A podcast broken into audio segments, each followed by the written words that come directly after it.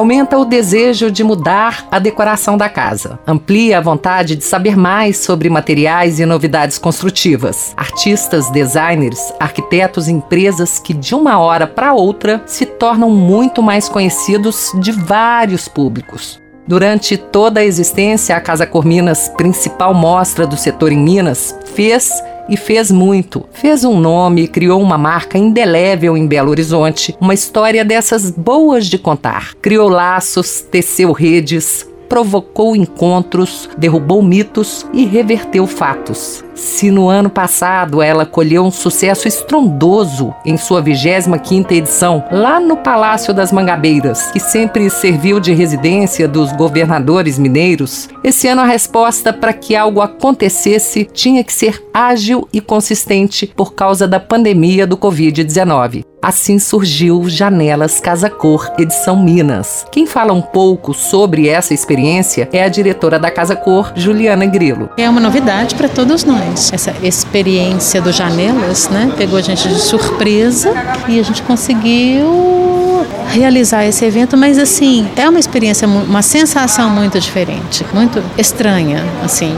Acho que eu ainda estou me acostumando. Foi um grande desafio para todos os envolvidos, especialmente você trabalhar entregas completamente no mundo digital. Os obstáculos nos fazem crescer e pensar e sermos criativos em função de dar um resultado melhor e, e positivo. Acredito que todas essas entregas e as, essas entregas que estão acontecendo esse ano vão ser incorporadas nos futuros eventos de Casa Cor. Vão ser eventos híbridos a partir de 2021, com toda a experiência de uma visitação, toda a possibilidade de relacionamento, de confraternização presencial, mas essas entregas digitais que estão sendo colocadas agora para as janelas vieram para ficar.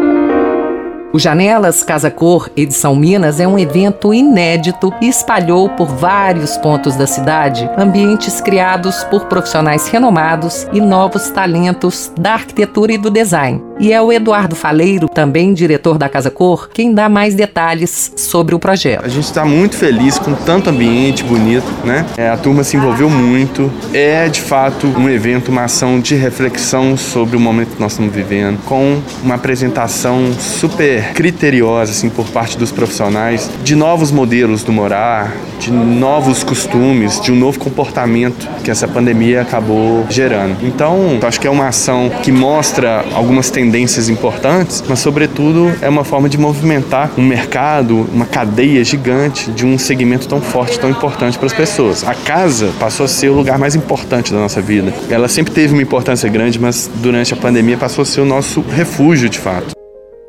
O Janelas virou um movimento surpreendente em um momento em que, seja nas artes ou entre profissionais da arquitetura e do design, há um olhar mais atento sobre o cotidiano, o espaço, o pertencimento, o corpo e sobre si mesmo, que refletem no morar. No dia em que fomos visitar todos os ambientes em primeira mão, quem ampliou essa reflexão foi o João Grilo, um dos fundadores da mostra. Eu acho que todos nós temos que nos proteger, temos que cuidar, mas o mundo não pode parar. Então é, é isso, quer dizer, também nós vivemos um momento em que as pessoas estão vivendo mais em casa, estão tendo mais tempo, mais oportunidade de, de aproveitar a casa e você também demonstrar nesse momento que a casa pode ser bacana, que a casa merece, às vezes, a orientação de um profissional, eu acho que faz uma diferença muito grande.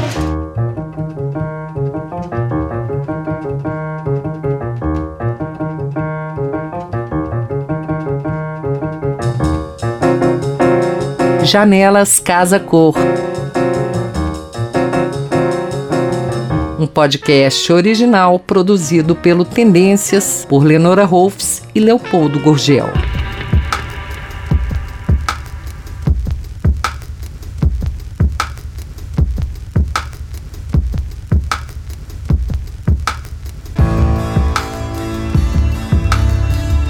No episódio de hoje, você confere o ambiente Garagem Templos Tech da arquiteta Regina Padilha para Templos.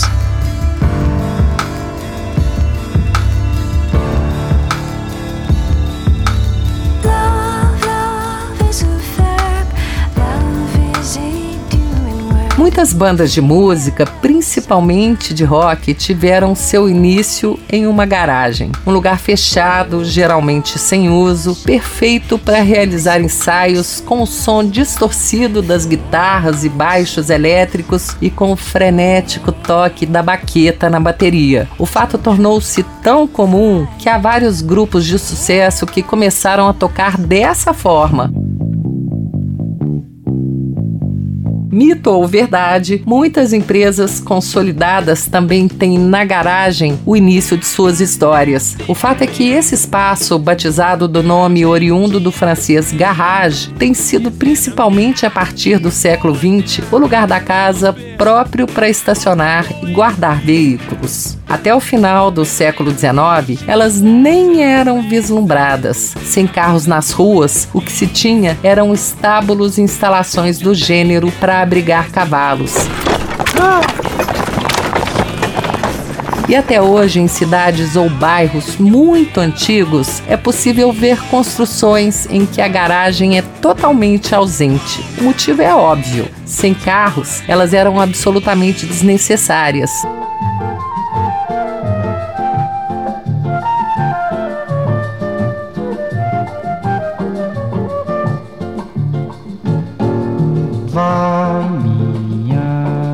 stay.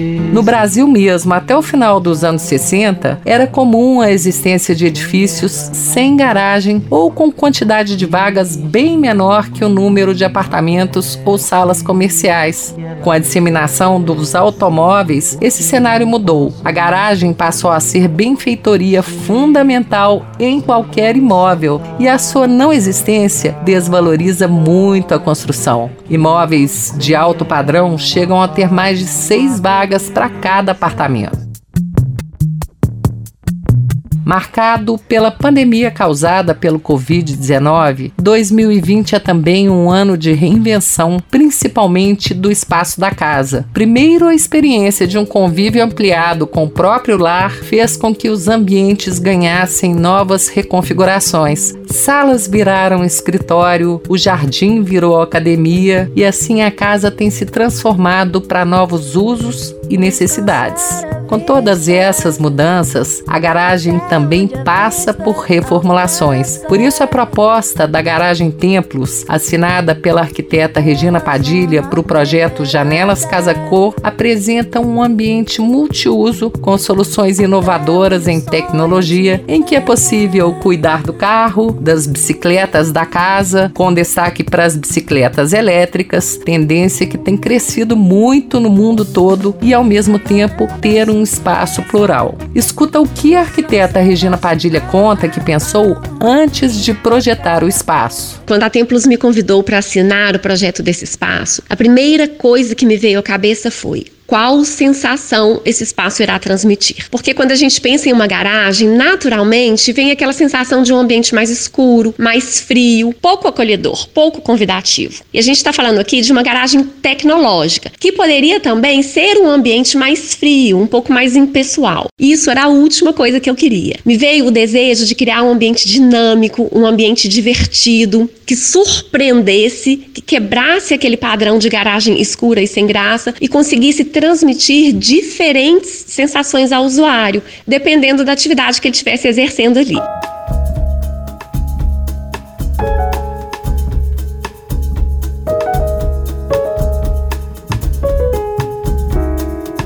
Quem entra no ambiente vê em primeiro plano o carro estacionado. Próximo a ele foi pensada uma infraestrutura que o atenda de forma prática, como o carregador elétrico, um sistema de aspiração, o garage vac, painéis solares autossuficientes e até um espelho interativo com todos esses sistemas localizados do lado esquerdo mais divertido, o espaço reservado para as bicicletas, situado do lado direito, aposta no inusitado para inventar uma janela em um lugar em que geralmente ela não é sequer coadjuvante. Afinal, estamos falando de uma garagem. Para isso, o arquiteto projetou como uma caixa de madeira em peroba rosa, com fundo em lona esticada retroiluminada. Ela cria assim uma janela virtual automatizada que pode ser programada para oferecer diversos efeitos que vão da luz do amanhecer ou do entardecer ou até mesmo de uma aurora boreal. A brincadeira simula momentos da natureza, criando diversas opções de acordo com a situação.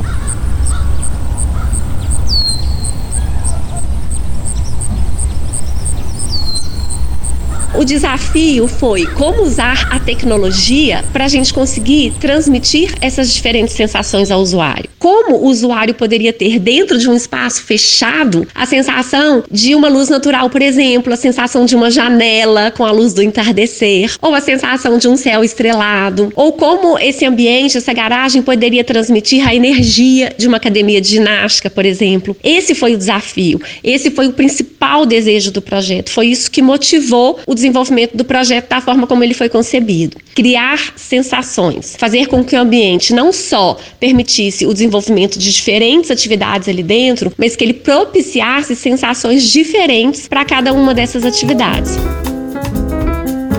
como é primordialmente o local para guardar. E também de manutenção da bicicleta, fazem parte desse conjunto uma pia de apoio com cuba da Deca em preto brilhante, torneira em preto e dourado, assinada por Jader Almeida, e logo acima um espelho inteligente no qual é possível acessar a internet por um simples toque, seja para pesquisar um tutorial relacionado às bikes no YouTube ou qualquer outro assunto, como por exemplo assistir a uma aula com com um personal trainer, já que é aí também o espaço destinado para os exercícios físicos. A proposta da arquiteta foi criar um ambiente funcional que atende a jovens e adultos além de se transformar em um excelente ponto de encontro, possuindo uma boa acústica e um sistema de áudio e vídeo perfeito para receber os amigos. O comentário é da Lorena Matos, gestora de iluminação do grupo Loja Elétrica.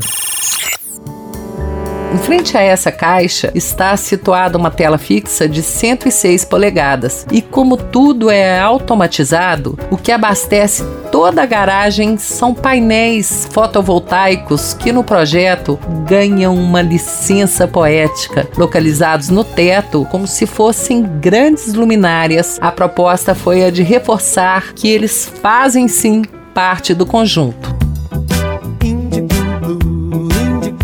Fundo da garagem, uma composição bem humorada com um painel principal em azul marinho e outros em tons de azul e além da presença pontual de tons como o uva e o rosé, o que dá um toque feminino a um ambiente tipicamente masculino, é uma simulação, no caso, de painéis acústicos numa demonstração que esses elementos podem fugir da tradicional opção monocromática. O teto também é todo em azul marinho, o que dá uma sensação noturna ao espaço. Somado à presença pontual do verde e à alusão de uma janela, faz-se assim uma conexão com o externo de forma sensorial, trazendo o aconchego necessário para que, sem o veículo e as bikes estacionados, o espaço se transforme em ponto de encontro de uso plural. Afinal, com um tratamento acústico e um sistema audiovisual de última geração, iluminação inteligente e mobiliário planejado, tudo é possível. E sim, o ambiente passou a ter um novo significado, um novo conceito. A gente, a partir de agora, vai esquecer essas lembranças, essas memórias que a gente tem da garagem e vai passar a ter um novo conceito disso, da garagem como um ambiente dinâmico e divertido.